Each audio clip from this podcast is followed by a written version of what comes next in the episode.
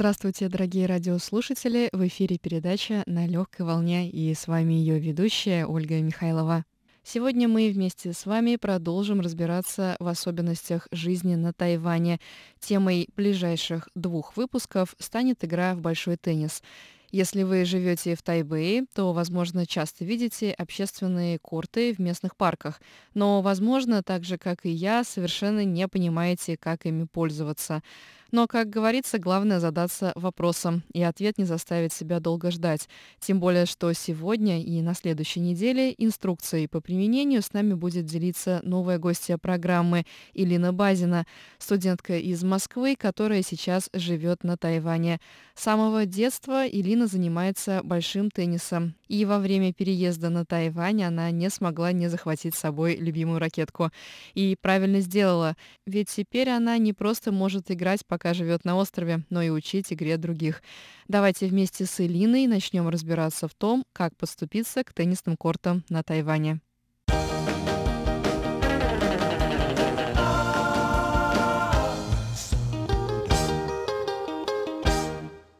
Илина, привет! Привет! С возвращением тебя на Международное радио Тайваня. Наконец-то по-взрослому в студии, а не по телефону. Как ощущения? Ощущения классные, мне здесь очень нравится, классная атмосфера, и я вообще готова ответить на все интересующие тебя вопросы, так что... За этим ты сюда и приглашена была. Раньше ты уже была нашей гостьей, э, была гостьей нашей гостиной, передачи, которую ведет Инна Островская. Mm-hmm. То есть ты общалась с Инной по телефону, не была, не присутствовала лично на радио. Для тех слушателей, которые пропустили выпуск нашей радиогостиной, в которой ты, собственно, рассказывала о том, как ты попала на Тайвань и mm-hmm. почему ты осталась.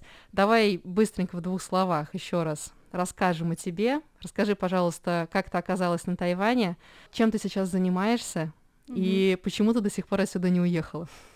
Это очень интересная история. Я приехала на Тайвань полтора года назад а, по обмену.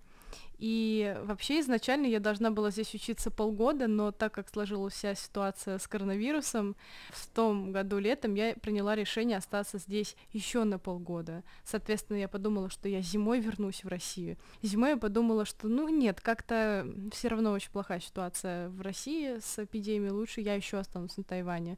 Этим летом я думала, что я вернусь в Россию, однако я опять приняла решение снова остаться на Тайване. Таким образом, я уезжаю, скорее всего, в феврале, и будет два года, как я здесь живу. Ну, это, получается, очень спонтанно у тебя вышло. Ты не планировала Я здесь. не планировала. И от этого очень грустно, потому что если бы я с самого начала знала, что я здесь на такой большой срок, я бы с самого начала там купила подушку себе нормальную, одеяло. Я купила только буквально э, месяц назад нормальную человеческую подушку. До этого я спала на подушке, которая мне там бесплатно где-то от кого-то досталась, понимаешь? Купила бы себе там какой-то ящик красивый, нормальные э, коробочки для душа ну, mm-hmm. что-то такое бытовое, из-за того, что я не знала, что я здесь буду так долго. Поэтому я решила, что надо жить здесь и сейчас, и если что-то надо покупать, то я теперь покупаю. Так что, собственно, я здесь э, до сих пор продолжаю находиться в статусе студентки по обмену, а параллельно со своей учебой здесь я также продолжаю обучение в московском вузе. И на Тайване я иногда подрабатываю, преподаю теннис большой, и э, также преподаю русский язык, как иностранный. Вот, как раз таки думала я, как же тебя вывести, собственно, на тему сегодняшнего разговора, потому что вдруг нашим слушателям покажется, что я просто так тебя сюда привела поговорить о твоей жизни на Тайване, что тоже на самом деле интересно, но тебя уже об этом в свое время очень подробно опросила Инна, Поэтому хочу с тобой поговорить на конкретную тему, а именно на, на тему большого тенниса, которым ты здесь сейчас начала заниматься после перерыва и который ты начала преподавать. Угу. Расскажи сначала о себе в большом теннисе. Когда ты начала заниматься? Сколько ты уже лет занимаешься? Большим теннисом я начала заниматься примерно 7 лет и продолжала свою профессиональную карьеру до, наверное, 16.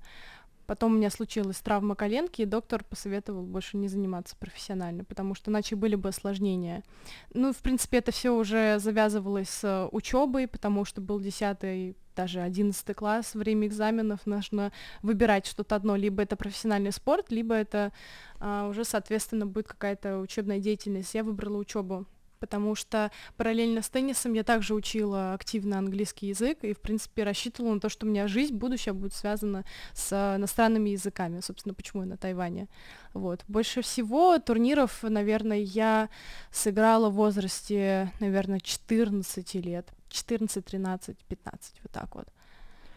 А расскажи, что из себя представляет жизнь подающего надежды спортсмена, из чего состоит жизнь молодого тинейджера, там, 14-15-летнего, которому нужно готовиться к турнирам и при этом еще учиться в школе? Ну, это определенно своего рода стресс и давление, с которым мне в свое время было очень трудно справиться. Я ходила к спортивному психологу, потому что это давление не только со стороны а, тренера, со стороны семьи, а, но также на корте, когда ты находишься, это определенного рода и ответственность, и все эмоции, которые происходят на корте, они в два раза сильнее по тебе бьют эмоционально. Если ты злишься, то ты злишься в два раза сильнее, чем ты злишься обычно. И особенно мне всегда а, не нравилось, когда за мной наблюдали, как я играю в теннис, например, иногда родители смотрели полностью встречу, и это было для меня самым большим адом. Я просила не смотреть а, за тем, как я играю. Я сейчас понимаю, оглядываясь назад, что это была с их стороны поддержка, они хотели как лучше, но на тот момент мне было очень сложно, чисто психологически. И отвечая на вопрос, каково было 14-летнему подростку столкнуться вот с такой, точнее, жить жизнью, профессионального спортсмена это было очень трудно, потому что это были постоянные тренировки, совмещенные с учебой, хорошей учебой, там, с английским языком. Также я ходила на другие кружки, там, танцы, рисование, много всего было. Так что были моменты, когда я не хотела уже заниматься, хотела бросить, но все равно меня подбадривали, родители в меня очень сильно верили, очень сильно вкладывались, но, соответственно, в тело само отказало в чем-то. Ну, то есть для тебя решение уйти из спорта было каким-то облегчением? А, я думаю, что да. Да, потому что я не скажу, что я была очень э, успешной теннисисткой в то время. Да, у меня были какие-то соревнования, где я побеждала и в парных турнирах, а, с моей подругой, мы, собственно, с 7 лет вместе занимаемся, мы друг друга очень хорошо знаем, и я думала, что мы сможем с ней выйти на профессиональный уровень именно в игре в паре. И какое-то время у нас действительно получалось, и мы брали первые места, да. И сколько ты не занималась? Какой у тебя был перерыв? Где-то, наверное, после поступления в институт достаточно много, три года. Угу. Я не занималась. У меня были иногда какие-то эпизодические встречи с э, друзьями, но не скажу, что это был формат именно тренировок. Угу. И вот ты приехала на Тайвань. Угу. Не знала, что ты здесь останешься, не знала, что ты будешь играть в теннис, я уверена. И вот я ты знала. здесь уже. А ты знала, ты сюда... Я поэтому специально с собой взяла теннисный костюм, ракетку и кроссовки, потому что я думала, что мне на Тайване надо играть в теннис. Я а знала про это. А что значит надо играть в теннис? Ты приехала, зная, что здесь э, везде корты по всему Тайбэю, или что здесь не хватает тренеров и надо бы понаучать э, местных любителей игры? Скорее, так как когда я училась в московском вузе, у меня было очень мало времени, в принципе, на жизнь, и поэтому тренировки сошли на второй план когда я ехала на Тайвань, я думала о том, что здесь у меня будет учеба чуть-чуть попроще, лучше, проще вот какой-то лайфстайл, и а, ехала с мыслью о том, что меня будет время играть. Плюс здесь, да, я знала, что здесь очень много кортов, поэтому а, если погодные условия позволяют, а на Тайване тепло, как правило, зимой только особо, наверное, не поиграешь. Поэтому как-то это мне давало надежду, что я здесь буду действительно и играть, может быть, в институте выберу предмет а, тьюк. Физкультуру. Да, по теннису. Но там не сложилось, конечно, но, собственно, как я думала, что я здесь буду делать что-то связанное с теннисом, так и получилось. Ну, то есть ты приехала, воспринимая время на Тайване как возможность э, заняться чем-то помимо учебы, или ты с самого начала хотела именно преподавать? Мне интересен твой план. Я да. думаю, что я не планировала преподавать, да? если честно. Эта идея пришла ко мне Потом. Потом?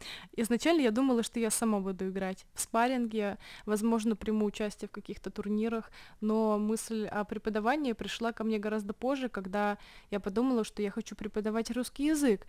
И с тем же я подумала, что я хочу попробовать преподавать теннис, почему бы и нет. Хотя у меня был опыт в России. Вот, как раз хотела тебя спросить.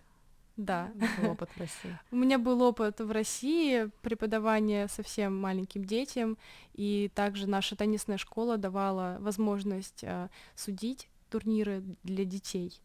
В принципе, я считаю то, что у меня до этого была такая неплохая база, в принципе, общения с детьми, а, друг друга мы тоже учили. В принципе, вот тренировки, это не всегда тренировка с тренером, это во многом, когда ты играешь э, со своим соперником и в то же время со своим коллегой, со своим другом, с которым вы занимаетесь там 7 лет, это тоже определенного рода какое-то взаимное обучение, там, mm-hmm. знаешь, хусям банджу, хусям сюиси, то же да, самое. Да. Когда ты смотришь, как играет твой соперник, ты какие-то фишки для себя подмечаешь, где-то, где, если видишь, что что-то не получается, мы это обсуждали все. Поэтому я думаю, что у меня была такая неплохая база. Но на Тайване это определенно все развилось несколько там раз. Ну вот как ты начала? Ты приехала сюда со своей ракеткой, со спортивным костюмом. Mm-hmm. И какой был твой первый шаг, чтобы начать заниматься? Я выбрала себе предмет по физкультуре в институте теннис. Я пришла на первое занятие, и что мы там делали? Просто отбивали мячик э, о пол. Mm-hmm. Так что первое мое знакомство с кортами на Тайване началось именно так. А потом я уже стала себе искать э, возможных партнеров по теннису и парочку все-таки нашла, кстати, из своего вуза. Тамканы мы пару раз сыграли, но это никуда далеко не зашло. Все-таки на Тайване э, достаточно маленький процент людей, которые играют в теннис, как мне кажется. Угу. Хотя теннисных кортов куча. Вот хотела тебя спросить про теннисные корты. Как ими пользоваться? Они кажется, общественные. Угу. Они в парках, они там вдоль набережных, они при каждом институте есть. Вот ты хочешь пойти потренироваться, ты угу. просто идешь, или ты знаешь, что там будет очередь, или ты там через какое-то время понимаешь, что есть определенное расписание у местной общины. Вообще, по моим наблюдениям, большинство кортов на Тайване, они общественные. Поэтому кто пришел раньше, тот и занимается. Ну, соответственно, если человек приходит тоже хочет поиграть, то вы уже это обсуждаете вдвоем. Угу. И поэтому на самом деле иногда бывают такие ситуации, когда ты приходишь, хочешь поиграть, корт занят. Но вообще должны дать возможность зайти на корт, потому что это общественный корт. Но это уже идет, наверное, какой-то идет какая-то договоренность между сторонами, что давайте мы сейчас тут еще полчаса отыграем, и вы, мы вам освободим корт. Так что, да, в основном корт общественный, но я знаю то, что при некоторых кортах есть теннисные ассоциации, какие-то группы, за членство в этой ассоциации ты платишь деньги. И, например, на кортах, где я преподаю в Шилине, четыре выделено корта именно для членов теннисной ассоциации местной, mm-hmm. вот этой местной группы, собственно, на этих э, кортах в Шилине. То есть они туда приходят, у них там есть, по-моему, свое какое-то расписание. А, но в основном корты общественные. Есть места, где нужно заранее бронировать. Точно я знаю такое есть в Тайбэе несколько мест бесплатно, но обязательно, что бронь. Вот. А где-то за денежку, угу. конечно. Как ты планируешь свои занятия, когда ты преподаешь? Я думаю, что это очень сильно зависит от уровня моего ученика, потому что если я вижу, что плохо у человека с координацией, он не может, не чувствует свое тело в пространстве, он не знает, как подойти к мячу, то мы, конечно, делаем самые базовые вещи, да, типа приседания, подбиваем а, мяч ракеткой вниз, да, вверх, какие-то движения с телом больше, то есть не переходим пока к ударам. Если уже это какой-то продолжающий уровень, то я обращаю много внимания на технику. Я считаю то, что если ты правильно держишь ракетку, если ты правильно делаешь замах, то, соответственно, и удар будет лучше, да, и это будет минимум вреда а, человеку, вред здоровью, потому что а, если неправильно там взять как-то ракетку, неправильно отводить руку, например, назад, неправильно подходить к мячу, зажимы будут какие-то, и потом, соответственно, травмы возникают. Поэтому много на технику обращаю внимание, но в то же время мне очень нравится, когда все-таки люди больше играют на корте. Так что сначала я стараюсь довести технику до идеала, потом уже переходим много-много на практику. А, допустим, у тебя появился ученик, который живет далеко от Шилиня. Угу. Вот тогда как вы с ним организуете занятия? Он должен приехать к тебе, или вы ищете какой-то общественный корт недалеко от его дома, и ты туда едешь? Сейчас я преподаю именно в Шилине, потому что я живу в Тамсуе, поэтому mm. мне неудобно ездить куда-то далеко. Хотя очень много моих э, учеников э, хотят, чтобы я к ним ездила в Даань. Вот mm-hmm. Практически все живут либо в Дане, либо на Иху. И все говорят, давай. Я живу в Нейху. Вот и мне все говорят, давай приезжай ко мне сюда, из Тамсуя, полтора часа. Да. Нет, я решила, что я преподаю в Шилине, я уже знаю эти корты, я знаю примерно в какое время там освобождается корт, потому что все таки это общественный корт, бесплатный, но общественный, могут люди прийти. Примерно я уже понимаю, когда там тренировки проходят, когда там кто приходит. Поэтому я всегда говорю, что я преподаю по этому адресу, извините. Кто твои ученики? Мои ученики все иностранцы в этот раз. Один ученик у меня испанец, который начинал играть в Испании в детстве, поэтому сейчас у него неплохой уровень достаточно. Другой ученик американец, у которого родители русскоговорящие, поэтому мне повезло, я урок провожу полностью на русском, и для моего ученика это также практика русского языка.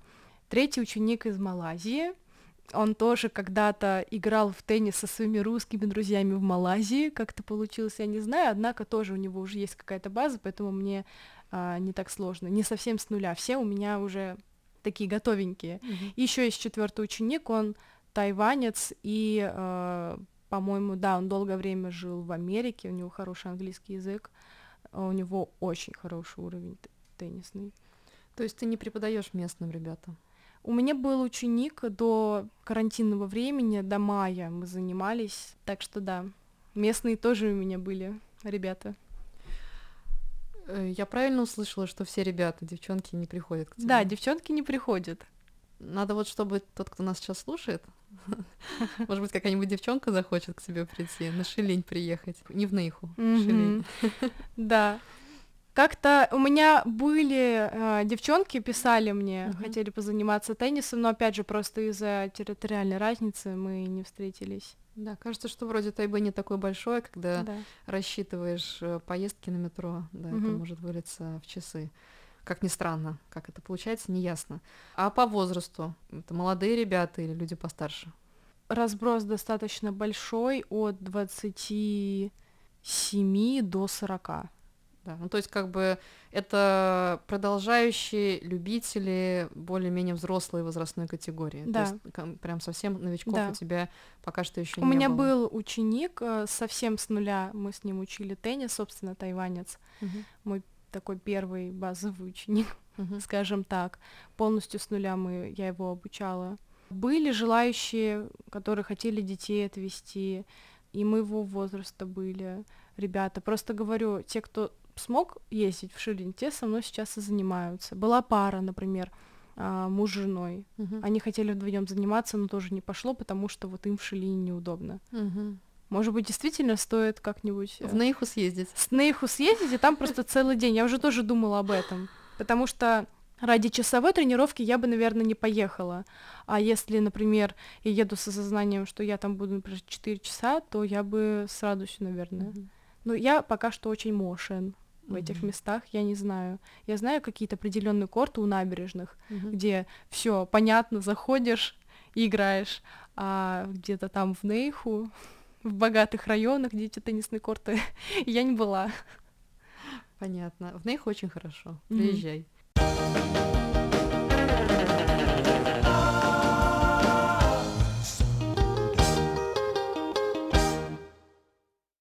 Дорогие друзья, на этом эфир нашей передачи подходит к концу. Пока что не заканчивается наш разговор с Элиной, мы продолжим его на следующей неделе. Для тех, кто уже заинтересовался и хочет попасть к Элине на урок, я оставлю ее контакты в описании к передаче. А пока что я с вами прощаюсь. С вами была Ольга Михайлова. До встречи в следующий понедельник. Пока-пока!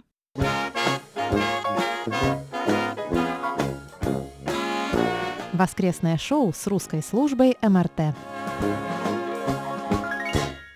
В эфире воскресное шоу с русской службой международного радио Тайваня. Из студии, я чуть было не сказала в прямом эфире, но вы знаете, почти, почти в прямом эфире вас приветствует Мария Ли, Чечена Кулар, Анна Бабкова и Ольга Михайлова. Почему я говорю почти в прямом эфире? Потому что совсем недавно, буквально только что, мы действительно выходили в прямой эфир. И если вы еще не слушали нашу праздничную программу на платформах YouTube и в Фейсбуке, пожалуйста, сделайте это. Вы можете сделать это, зайдя на наш сайт ru.rti.org.tw и кликнув на баннер сверху, посвященный празднованию Национального дня Китайской Республики. Там вы найдете ссылку на нашу трансляцию на YouTube-канале. Или же просто заходите на нашу страничку в Фейсбуке, и там вы увидите запись прямой трансляции. А что, собственно, это было? Друзья, сегодня главный праздник на Тайване, официальный праздник, не традиционный, а вот именно такой официальный государственный праздник, день рождения Китайской Республики. Об этом мы немножечко позже поподробнее с вами еще поговорим, но сначала, по традиции, мы должны подвести итоги предыдущему празднику, Дню Учителя. Видите, какой у нас праздничный сезон. На прошлой неделе с нами не было Чечены Кулар, и у нее была на то своя уважительная причина. 28 сентября на Тайване отпраздновали день рождения Конфуция. И в этот же день на острове традиционно отмечают и День учителя, и день рождения Чечены Кулар. Традиционно.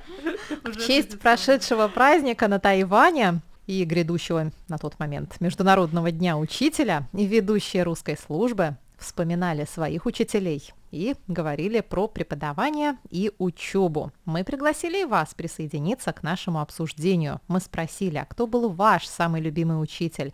А чему бы вы могли научить других и чему бы еще хотели пойти учиться?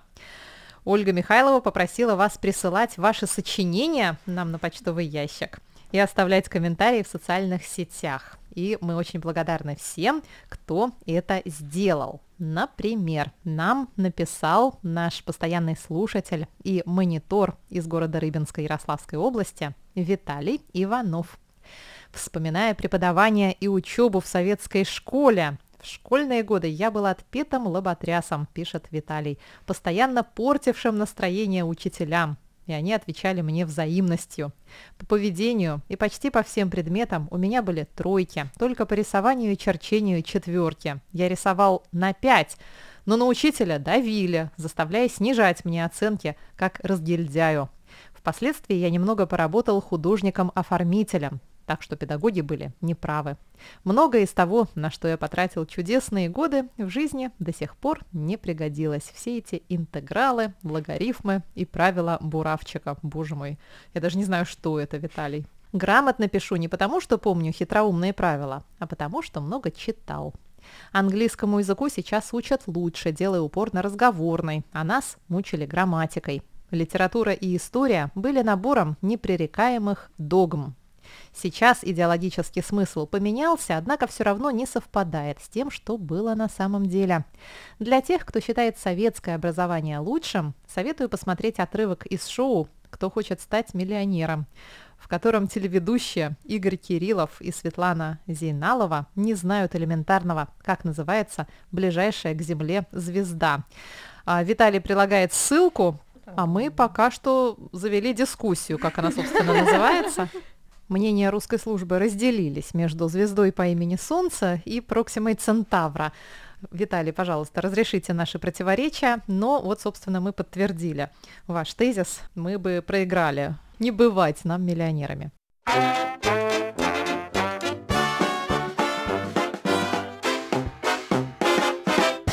Ответ на вопрос прошлой недели также отправил наш постоянный слушатель Виктор Варзин. Виктор пишет, Прослушал очередную воскреску. Также у меня появились и несколько комментариев. Благо, сегодня День учителя. День учителя в России отмечают 5 октября. Учителя, помню, говорили в классе, что после окончания школы мы будем мечтать, чтобы еще один день очутиться в школе в качестве ученика. Никто этому не верил, какая же это была ошибка. Такая ностальгия иногда, когда я вспоминаю школу. Я, пожалуй, выделю классного руководителя Фигловскую Оксану Владимировну. До нашего класса она преподавала уроки начальной школы, но с нашим классом решила идти до конца, продолжая быть классным руководителем, а также преподавать географию, музыку.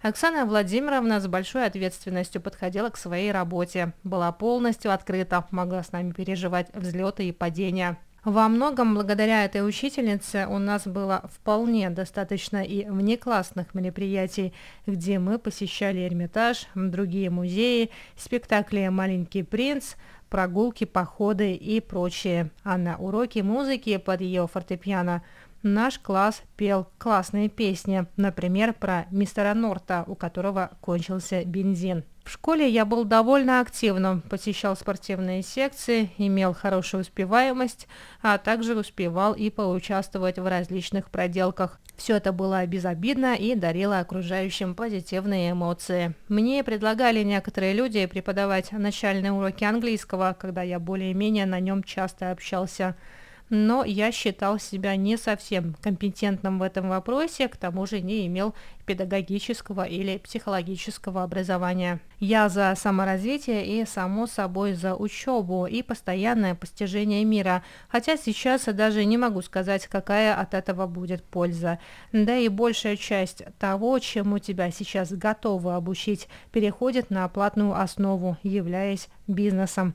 Также хотелось, чтобы престиж профессии учителя в нашей стране возрастал, а наше общество этому способствовало. Есть замечательный фильм «Учитель на замену», но это же совсем другая история. Всех благ и классного октября. Большое спасибо, Виктор.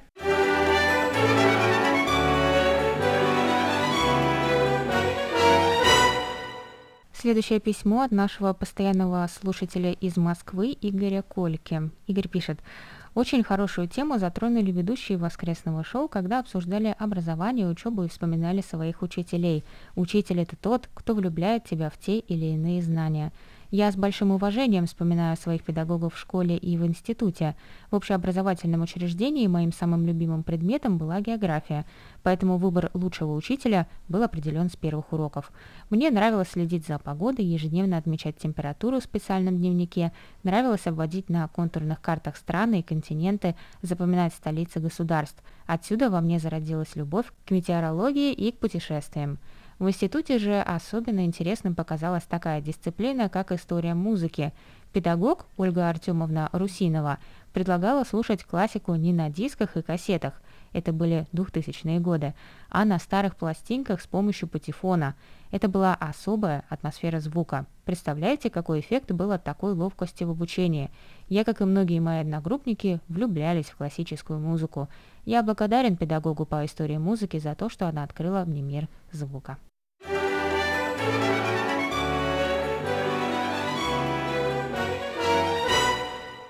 Нам также пришло письмо от нашего слушателя из Подмосковья Николая Егоровича Ларина. Вот что написал Николай Егорович. На этот раз вы в своем воскресном шоу затронули тему, которая касается каждого человека, живущего в развитой стране. Тема учебы охватывает сразу с рождения человека. Родители учат ребенка разговаривать, ходить, играть. Потом воспитатели и няни продолжают обучать малышей в яслях и садиках – После этого детей родители приводят в школу для учебы в первый класс. И с этого момента со школьниками начинают работать специально обученные люди, носящие почетную и уважаемую в моей стране профессию педагог. Так, в 1945 году, в тяжелое послевоенное время, во дворе начальной школы меня вместе с другими первоклашками встретила моя первая учительница Мария Александровна Афонская, приехавшая в деревню для обучения школьников с 4 по 10 классы. После окончания начальной школы пришлось поступать в семилетнюю школу, расположенную в пяти километрах от моего места жительства. В этой школе проучился с 5 по 7 класс. Из педагогов запомнился учитель русского языка, награжденный в то время орденом Ленина. Он приезжал в дни занятий из Москвы. Все школьники уважали его и внимательно вели себя, не допуская шалостей. В 1952 году поступил, выдержав вступительные экзамены в кадетское училище, где закончил в 1955 году 10 класс. Из преподавателей запомнились два педагога. С хорошей стороны учитель русского языка Абозий – с худшей стороны, учительница литературы. На ее нудных монотонных занятиях хотелось уснуть. В дальнейшей жизни пришлось учиться в техническом училище, а после окончания училища работать на производстве, осваивая профессию техника по эксплуатации радиоаппаратуры. Проработав несколько лет с радиоаппаратурой, поступил и успешно закончил МИРЭА, о чем я уже ранее сообщал. Временами приходилось обучать овладению специальностью молодых специалистов. Желания далее учиться нет.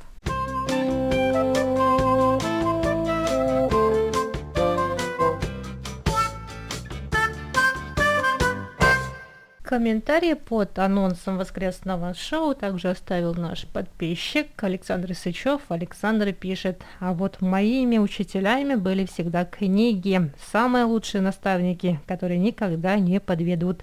Лично мог бы научить других, как преодолевать разные трудности и искать нестандартные решения. Чему бы научился у других, сразу так и не скажешь. При желании можно постигать что-то хоть всю жизнь. Аудиосообщение нам также прислал Дмитрий Балыкин, наш слушатель из Нижнего Новгорода. Здравствуйте, дорогие друзья. С интересом послушал очередной выпуск воскресного шоу.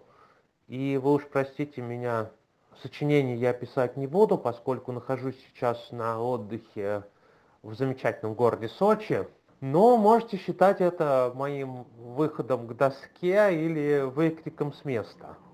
Так вот, начну с довольно забавной ассоциации, связанной с Днем Учителя. Действительно, до середины или даже до конца 90-х годов он в России всегда праздновался в первое воскресенье октября. И у меня ассоциация, связанная с ним, очень даже позитивная. Конечно, мы учителей поздравляли, дарили какие-то поделки, особенно в младших классах.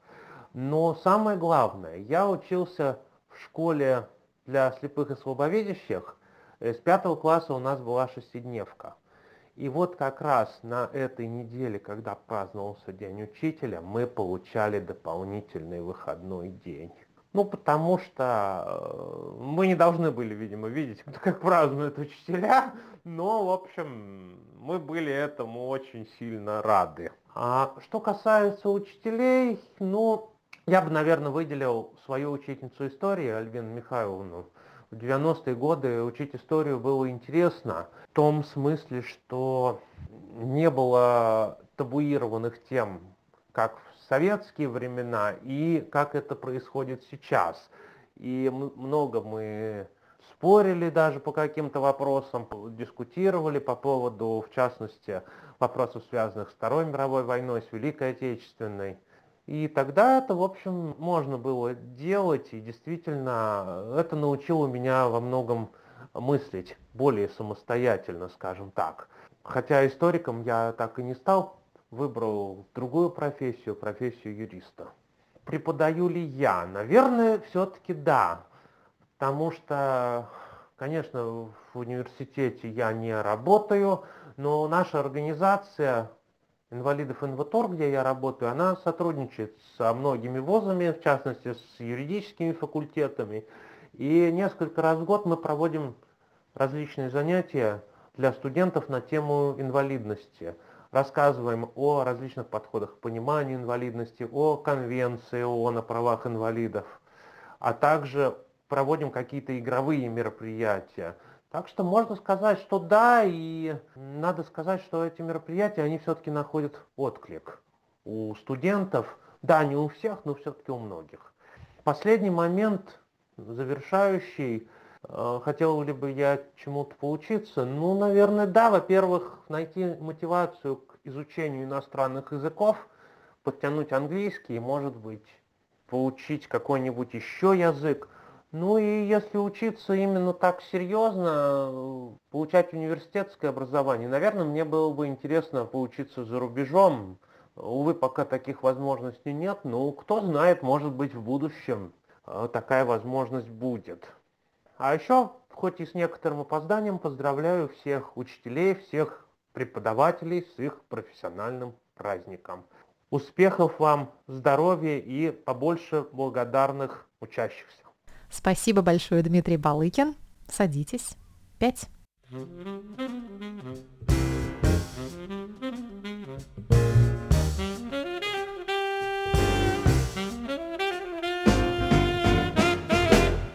Ну что ж, а теперь мы переходим к нашей новой праздничной теме. Сегодня мы отпраздновали две десятки Национальный день Китайской Республики который сегодня был назван Национальным днем Тайваня. Ну, это не совсем так, и я об этом э, говорила в моей передаче «Тайвань и тайваньцы», которую вы можете послушать, если хотите узнать подробнее об этом празднике и о его символике. А сегодня гвоздем программы стал наш выход в прямой эфир с Чеченой Кулар. Мы переводили для вас в прямом эфире речь президента Цай Янвэнь ежегодно на двух десятках президент Цай Янвэнь выходит на трибуну у президентского дворца и обращается к нации с программной речью. Чечена, какие у тебя остались ощущения после нашего с тобою прямого, не побоюсь этого слова, эфира? Речь была в этом году не такая острая, как мне показалось, потому что раньше, мне кажется, было больше каких-то острых тем,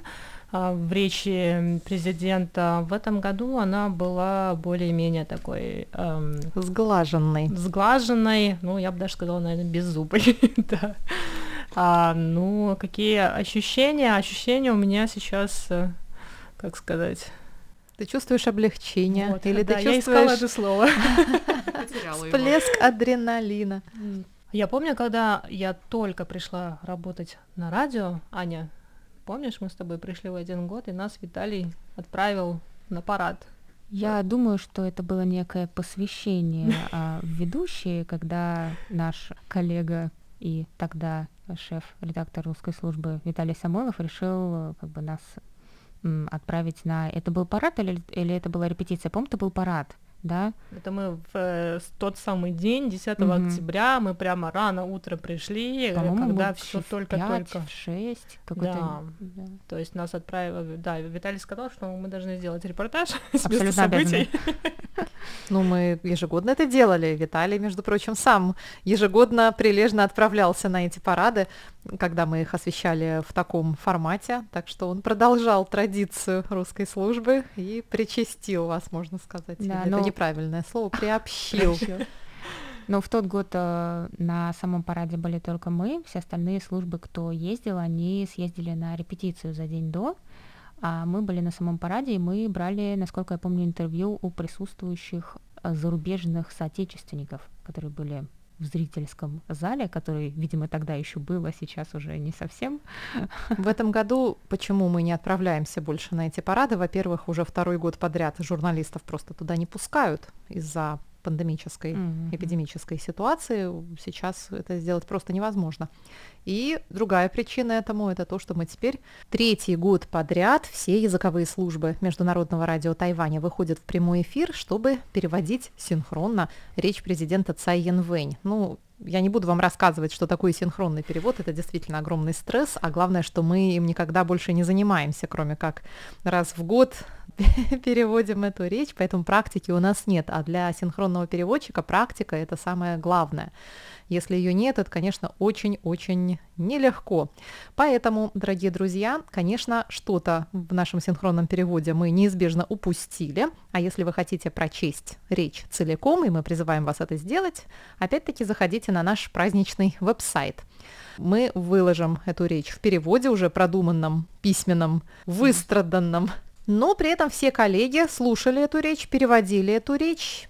И ну вот Чечена уже высказала свое о ней впечатление. Что вы думаете? Какие у вас остались ощущения от этого праздника?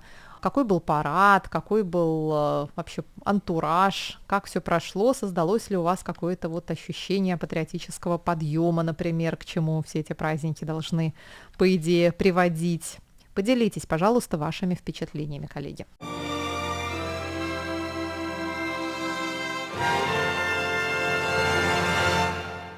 Меня всегда парады вызывают патриотический подъем. Но я никогда не смотрела парады других э, государств, кроме России и вот нашей страны.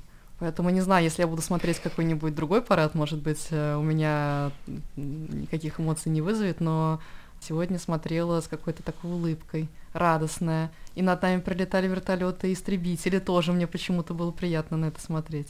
Не знаю, наверное, меня действует вся эта политическая, нет, не политическая, а Патриотическая, Патриотическая повестка. повестка, да. Э, В этом плане я мои рецепторы настроены правильно. А по поводу речи, всегда же так и бывает, что кажется, что в ней ничего нет, и она беззубая, а потом начинаешь ее читать, вчитываться и понимаешь, что там между строк что-нибудь закопали. И я думаю, что мы еще, когда более подробно будем с ней сидеть, э, что-нибудь да поймем. А потом еще какие-нибудь политические аналитики еще и напридумывают кучу всего сверху. Вот, и окажется, что там было очень много достаточно прямолинейных посланий, э, в том числе и за пролив, на другую сторону пролива, и просто к международному сообществу. Вот у меня сейчас лежит э, передо мной та часть, в которой Цай Инвэнь упоминает о том, что Тайвань не будет мирно реагировать на любые попытки нарушить его независимость. И это так было сказано, что Тайвань, конечно, злит Тайвань, конечно, злит каждый раз, когда кто-то там пытается на нас э, поднять лапку. Вот. И вроде как-то так все прозвучало в одном предложении, но я уверена, что это потом будут как-то дальше уже анализировать и думать, что бы это значило. Да нет, мне кажется, просто у Цай Инвэнь уже, ну, она сколько, уже пятый год, получается, да, у власти, пятый. И, в принципе, Она мы все сказала, все, что хотела за эти Я думаю, не, лет. мне кажется, тут можно проследить какую-то эволюцию, наверное, даже и логики ее речей э, на разные события, в том числе на две десятки.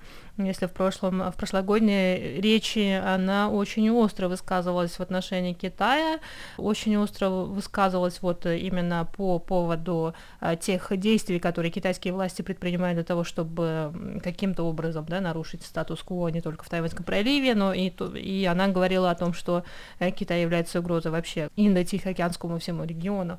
В этом году она обращалась к тайваньцам больше всего, да, к тайваньскому обществу на то, что тайваньцы должны построить такое общество, которое сможет противостоять. И мне кажется, это уже какая-то эволюция. В том числе и мы видим а, в политике администрации Цай Инвэнь за те прошедшие 4 года, плюс а, в этом году, то, что вот неполный год прошел сейчас. Если первый срок президентский она выстроила какую-то базу свою для дальнейшего развития, то сейчас я думаю, что во втором президентском сроке мы увидим уже результаты вот той, э, той проделанной работы за прошедшие 4 года. И я думаю, что сейчас, да, действительно, Тайвань э, намного-намного стал виднее на э, международной арене, и это в том числе и заслуга Цай Инвэня а, за то, что Тайвань вот так вот смог справиться последние два года с этой э, пандемией.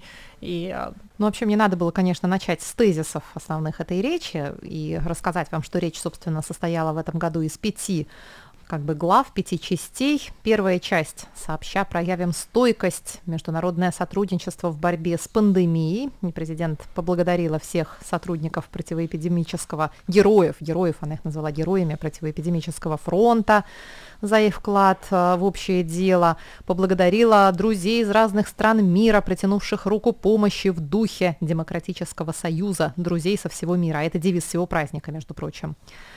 И мне очень понравился тезис о том, как Тайвань будет продолжать служить общему делу распространения добра и работать на благо международного сообщества. А слово распространение там был использован иероглиф как разбрызгивать вокруг себя добро. И мне так это очень нравится, такая фея, которая брызгает добром вокруг. По-моему, очень красивый романтичный образ.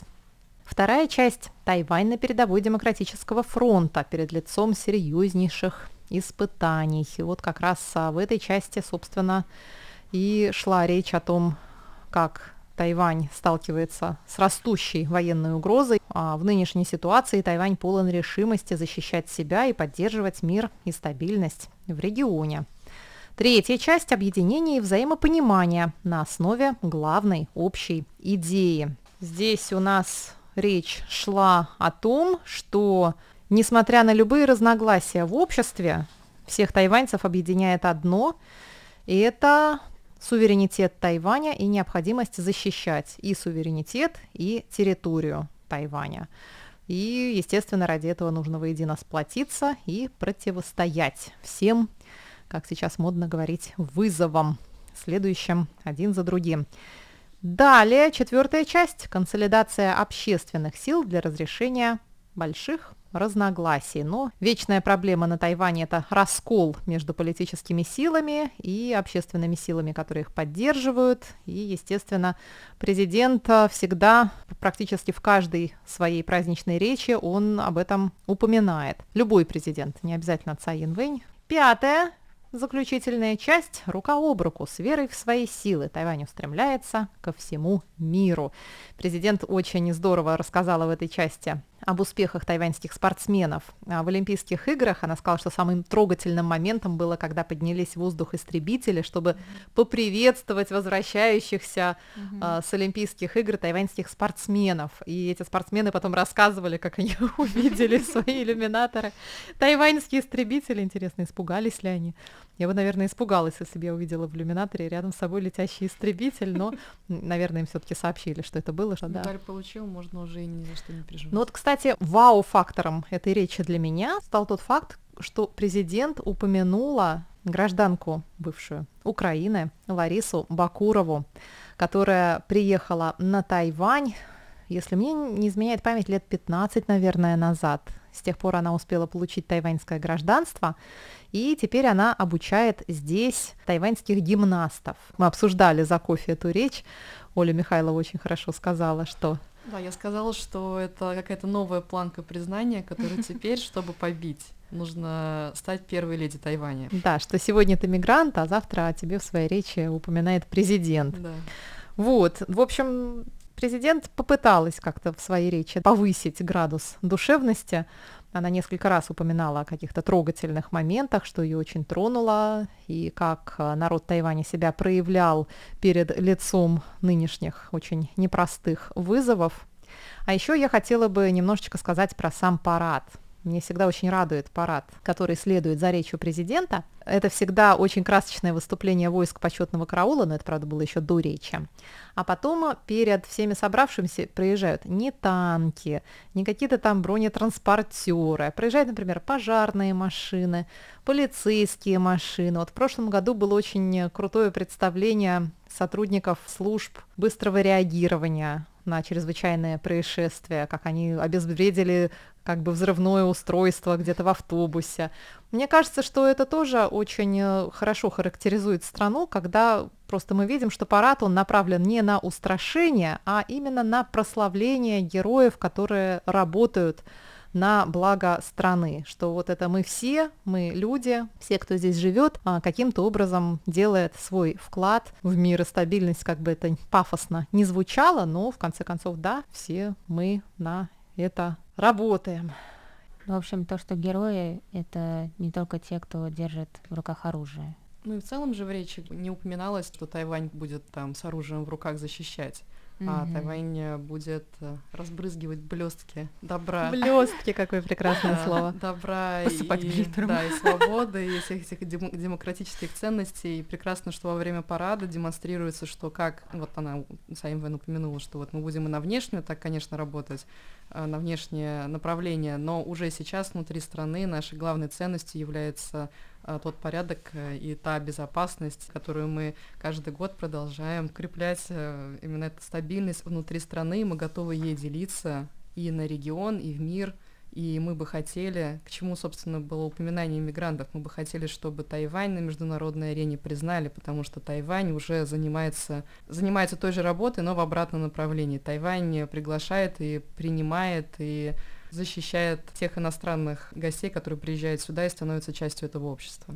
А я хочу спросить вас, дорогие друзья, читали ли вы или слушали ли вы речь президента Цай Янвэнь в прямом эфире? Какое впечатление она на вас произвела? А еще расскажите нам, пожалуйста, о том, Ходили ли вы на парады? Любите ли вы парады праздничные? Какое впечатление они на вас производят? И что для вас в параде самое главное? Пожалуйста, пишите нам по адресу russ@rti.org.tw. Оставляйте ваши комментарии на наших страницах в социальных сетях. И мы увидимся с вами на следующей неделе в воскресном шоу русской службы МРТ. С вами были почти в прямом эфире Мария Ли, Чечена Кулар, Анна Бабкова и Ольга Михайлова. Всего вам доброго!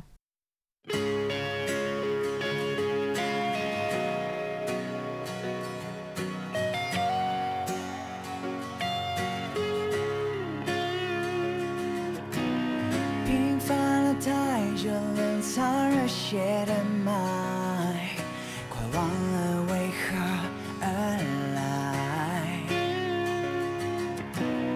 被压抑的后代放的身材谁爱上谁离不开